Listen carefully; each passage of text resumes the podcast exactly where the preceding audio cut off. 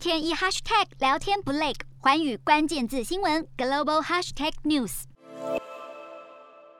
美国最高法院有望缔造历史新页，现年五十一岁的杰克森现身美国国会参议院司法委员会确认听证会，更可能成为美国史上第一位非裔女性大法官。面对质疑，对于儿童色情罪犯的量刑过轻，杰克森反驳表示，自己重视受害儿童的观点，着重于给予足够的处罚来加以惩戒，不是一定要判到最重。此外，杰克森也强调，最高法院保障妇女堕胎权的两项判决是既定的法律。而毕业于哈佛法学院的杰克森，曾任地区法院法官和上诉法官，也是美国量刑委员会的成员，法律资历完整。而他的提名被视为是美国总统拜登兑现竞选的支票之一。美国最高法院目前保守派占六席，自由派占三席，被视为是意识形态不平衡。而拜登提名杰克森，被视为有助于恢复自由派的活力。而另一方面，确认听证会将持续到二十四号。除了种族议题成为焦点，参议员的质询还有应对，也被视为是可能角逐二零二四年大选的前哨战。